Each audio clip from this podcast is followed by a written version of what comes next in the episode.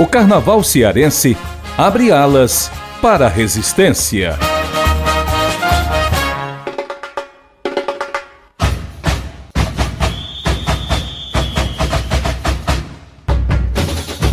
A música anuncia que o carnaval voltou às ruas e avenidas para espalhar alegria, cor, brilho e emoção aos milhares de foliões. A pandemia de Covid-19 silenciou por dois anos a festa que agita o Brasil inteiro, principalmente o Nordeste. No Ceará, cordões, blocos, maracatus e shows retomam as atividades em 2023 com uma programação intensa nos equipamentos culturais. Jéssica O'Hara, coordenadora do Patrimônio Cultural e Memória da Secretaria da Cultura do Estado, detalha as emoções envolvidas no retorno da festa. Esses grupos que normalmente não são grupos profissionalizados, são realmente comunidade que fomenta, que realiza o carnaval, eles ficaram sem essa assistência, né? apesar dos editais de manutenção, apesar de outras ofertas de governo, eles ficaram sem esse momento de realmente fazer o seu carnaval. Nesse ano, a Secretaria, ela pensa em saber, tanto ver como vai ser a realização do carnaval, através desses grupos, o que, que eles se sentem satisfeitos, o que, que eles se sentem que mudou e que precisa melhorar para os próximos anos, e também um momento de reencontro. A gente vai ter o, o nosso evento de lançamento do carnaval na próxima semana, a gente está homenageando o descarte Gadelha, então vai ser todo esse momento que a gente vai voltar a esses símbolos do carnaval cearense. A coordenadora ressalta o fomento à cultura carnavalesca e também o impacto econômico gerado nesse período. O investimento que a gente fez esse ano do edital é de 1.527.040 reais. E a gente dividiu pelos grupos, pelas categorias, além de 100 mil reais para o seminário de carnaval, que é uma das coisas mais importantes que a gente faz, que é a pesquisa sobre o carnaval. Então, a gente, através de tirar indicadores sobre quanto o carnaval impacta do que o Estado arrecada, quais são as áreas que são mais fomentadas por esse tipo de fusão artística. Então, a gente vai saber quantas costureiras são empregadas na época do ano, é, quantos brincantes se envolvem na própria organização a gente entende que, através disso, a gente consegue tirar um diagnóstico do quanto também precisa melhorar o fomento e o quanto a gente conseguiu alcançar do Estado com o fomento atual também. Com a temática Massa Feira no ritmo dos reencontros, o ciclo carnavalesco 2023 em Fortaleza realiza homenagem ao músico Tarcísio Sardinha por seu relevante trabalho para a cultura e a formação de gerações de artistas no Ceará. Graça Martins, gerente da Célula de Patrimônio Imaterial da Secretaria Municipal da Cultura de Fortaleza, explica como foi desenvolvida a programação. Do jeito que os artistas ficam ansiosos, a gente que também trabalha na preparação fica, porque a gente quer fazer o melhor que a Secretaria Municipal da Cultura tem para os fortalezenses, para os visitantes e para os turistas. Então foi uma preparação de muito cuidado, de muito afeto, de muita competência. A gente tem o apoio de todos os órgãos municipais e órgãos estaduais também. A gente preparou nove polos para os quatro finais de semana de pré-carnaval.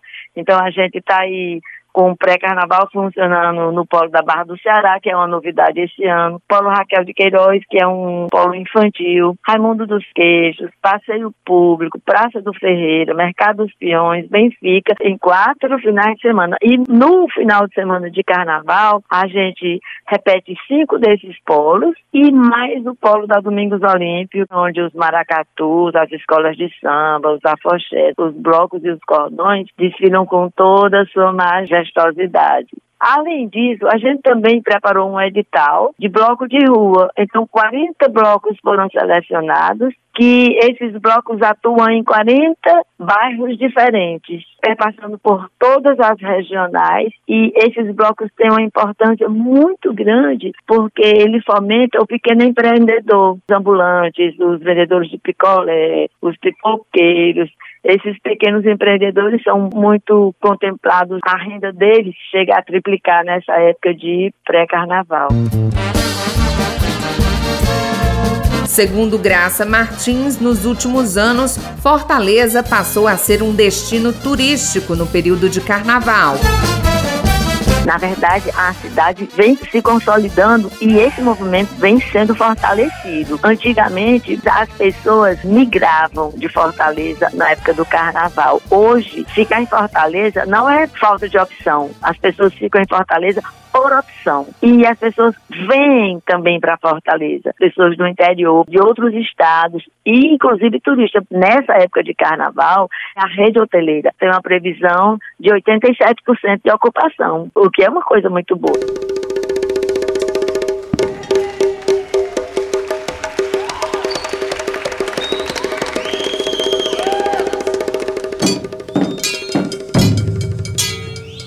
Quando o baque ressoa, é o maracatu que se anuncia na graciosidade do cortejo. Uma das tradições no Carnaval do Ceará, a manifestação cultural traz consigo a ancestralidade negra, seja por meio da reverência a entidades de religiões de matrizes africanas ou pela dança carregada de simbolismos e histórias seculares. Desde a década de 1930, em desenvolvimento no estado, o maracatu se popularizou com agremiações carnavalescas dedicadas a difundir a estética e a rítmica dentro do circuito de carnaval na cidade de Fortaleza. O brincante Juari Gomes iniciou no maracatu ainda criança e resgata as memórias de carnaval. Acho que eu teria uns 10 anos mais ou menos, quando meus pais me levavam para assistir o desfile dos maracatus. E aquilo me encantava. Todas as vezes que eu ia assistir, eu ficava fascinado com aquelas roupas, com aquela batida, com aquele cortejo. E eu dizia para mim mesmo que um dia eu ia desfilar ali.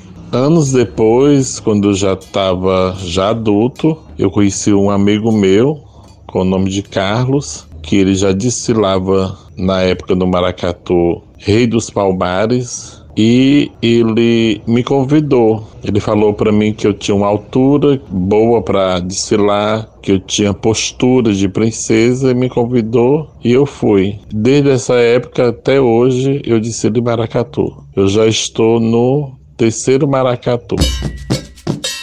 Juari acredita que 2023 tem um forte significado para todos que fazem o maracatu de Fortaleza.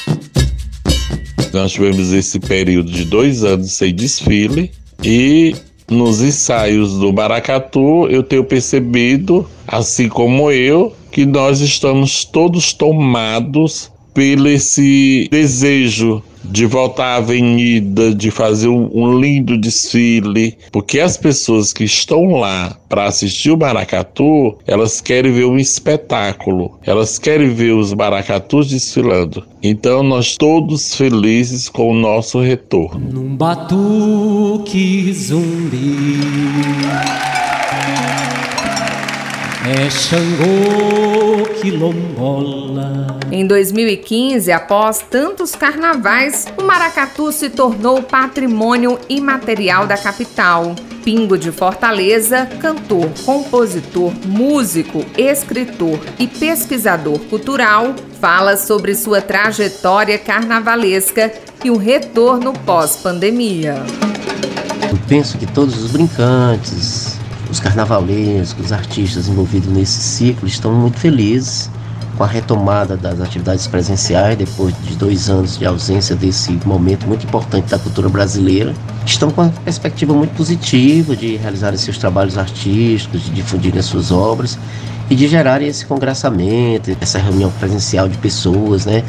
Que acompanham esses eventos e realmente é algo a se festejar porque atravessamos um momento de muita dificuldade. Infelizmente muitos ficaram no meio do caminho, inclusive nós estamos no Maracatu Solar fazendo uma referência a essas pessoas, mas estamos aqui, temos que comemorar, nos abraçar e festejarmos esse momento, essa grande festa da cultura brasileira que é o Carnaval.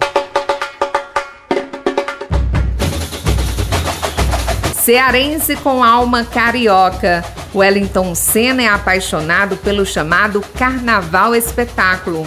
Todos os anos, o servidor público arruma as malas, prepara a fantasia e o coração para desfilar a mais de 2.500 quilômetros da capital cearense. O destino é o Sambódromo da Marquês de Sapucaí, no Rio de Janeiro. Eu gosto do carnaval em geral, a festa em si como um todo. Eu já tive experiência de ir pro carnaval de Olinda, é muito bonito, é muito alegre, mas não é o carnaval que me emociona, que me faz vontade de ir participar. Nunca fui em Salvador porque já sei que não é. Então a minha paixão era ser pelo carnaval espetáculo, que é o carnaval do Rio, onde eu vejo escolas de samba. E isso começou muito cedo. Eu via os desfiles pela TV, eu virava à noite, amanhecia o dia, a última escola, e eu tava ali, acordava, tomava café, fazia alguma coisa para ficar esperto para poder ver. Então a partir daí eu sempre sonhava e dizia assim: um dia eu vou participar desse carnaval. E há quatro anos eu desfilo pela Portela. Durante o ano eu vou geralmente em outubro, novembro, eu procuro ir na quadra para participar um pouco, para sentir o samba, que já depois do samba já está escolhido. Aí eu vou na quadra, ou eu vou na própria Portela, ou vou nas outras, no Salgueiro, na Mangueira, para entrar no clima do carnaval.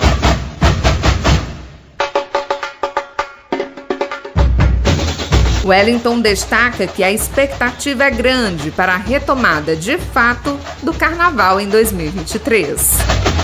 As escolas estão se fantasiando, elas vão muito bonitas. O sambódromo está lotado lotado, as arquibancadas, camarote. Tá sendo uma festa muito grande. Eu fico imaginando o desfile oficial, o que é que não vai ser. Porque o povo tá na ânsia, na ansiedade do carnaval, de participar, de se divertir. E eu acho que vai ser muito participativo esse carnaval. Outra coisa interessante é que o último carnaval que eu desfilei foi o de 2020. Eu tava no Rio quando surgiu o primeiro caso da Covid, eu lembro. Foi no dia 26 de fevereiro de 2020. Eu tava na televisão e vi quando o jornal noticiou que o Brasil tinha registrado o primeiro caso. Então, no ano seguinte não teve carnaval. Mas ano passado, 2022, a gente desfilou, a gente fez o carnaval no Rio, só que foi num carnaval diferente, foi no mês de abril, dia de São Jorge, que era o dia 23 de abril, eu participei do desfile da Portela e todas as escolas. Só que, assim, é um carnaval que deixou a desejar. Então, o que está programado é esse carnaval de 2023, que eu tenho certeza que vai ser o maior carnaval que o Brasil viver, porque o povo está querendo esse carnaval.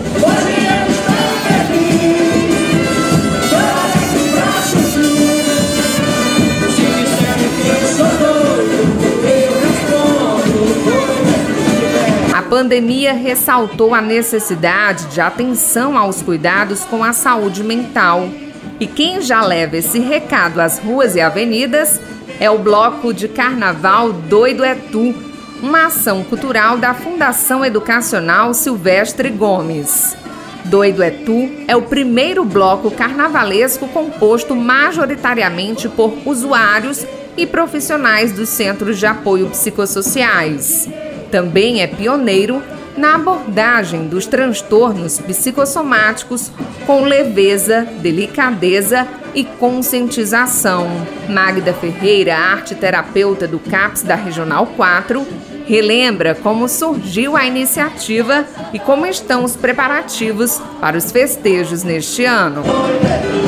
O Bloco do ele surgiu em 2007 na saúde mental, a gente, em 2005, teve a implantação de novos serviços a partir da reforma psiquiátrica e o município contratou artistas para fazer parte dessa rede de saúde mental, para trabalhar nos casos. Também fez um projeto de saúde mental da cidade, onde a gente se reunia mensalmente para trabalhar a arte na saúde mental, fazer o projeto. E aí, nessas reuniões, a gente criou o Bloco do Idatu, mas assim, sem intenção nenhuma, né, de ser um bloco tão grande. A gente só pensou, ah, vamos pular carnaval. E aí a gente se juntou com os usuários do serviço, pessoas que são acompanhadas pelos serviços, profissionais e familiares, e a gente foi para a avenida desfilar como bloco do SUS, que são pequenos blocos que acontecem entre um bloco e outro oficial da avenida. Mas eram tão animados, tinha tanta gente, que a gente acabou entrando no, como bloco oficial. E aí desfilamos a primeira vez, já faz 15 anos, e à medida que os anos foram passando, a gente foi ficando mais preparado para ser bloco oficial, para desfilar. Já ganhamos quatro vezes, como o melhor bloco da cidade. Nos anos de pandemia, nós não tivemos desfile, mas chegamos a desfilar em 2020, em fevereiro, mas aí chegou a pandemia, aí a gente teve que fazer outro tipo de desfile, desfile de bonecas, pela internet, outras coisas. E esse ano nós estamos voltando com o tema em homenagem do grupo de teatro da Comédia Cearense. Na serra, na praia, no interior ou na capital, o que vale é entrar na folia, se divertir e aproveitar as festas. O ano de 2023 mostra que o carnaval cearense resiste à pandemia e entra na avenida com a força dos batuques do maracatu e do grito de alegria do folião. Reportagem O Carnaval Cearense abre alas para a resistência tem produção e narração de Jocasta Pimentel, edição de texto de Tarciana Campos, edição de áudio e sonoplastia de Ronaldo César. Compartilhar iniciativas. Esta é a meta da Assembleia Legislativa do Estado do Ceará. Rádio FM Assembleia 96,7. Com você, no centro das discussões.